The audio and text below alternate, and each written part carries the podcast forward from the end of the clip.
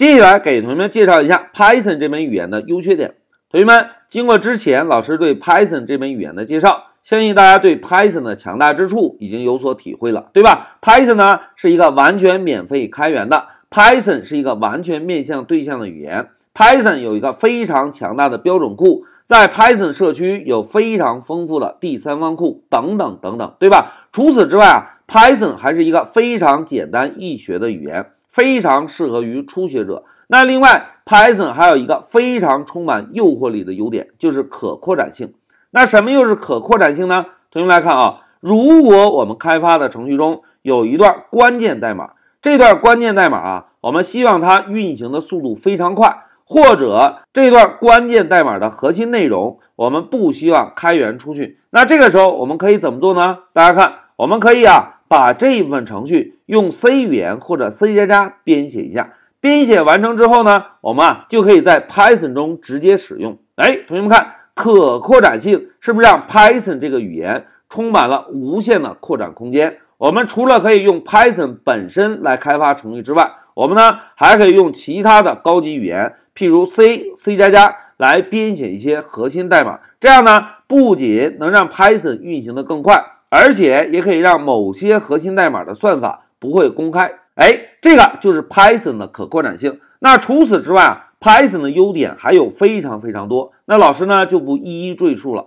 那接下来让我们看一下 Python 的缺点。同学们提到 Python 这门语言，如果要说缺点的话，可能第一反应就是运行速度。在之前，老师曾经给大家介绍过，Python 是一个解释性语言，对吧？而其他的像 C、C 加加这种语言。都是编译性语言，同学们回顾一下，是编译性语言执行速度快，还是解释性语言执行速度快啊？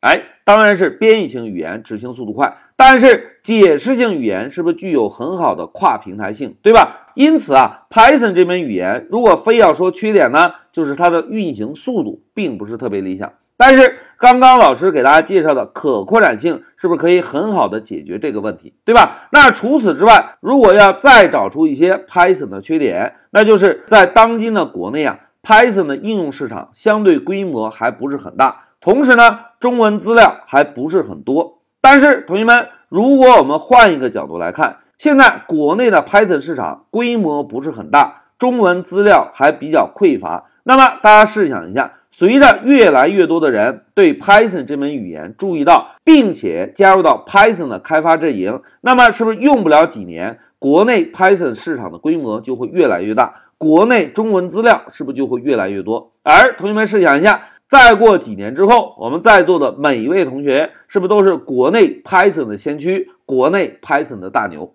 好，讲到这里啊，老师呢就给大家介绍了一下 Python 的优缺点。一句话讲。Python 的优点非常非常多，而且简单易学。那缺点呢，就是运行速度会稍微差那么一点点。好，讲到这里，老师就暂停一下视频。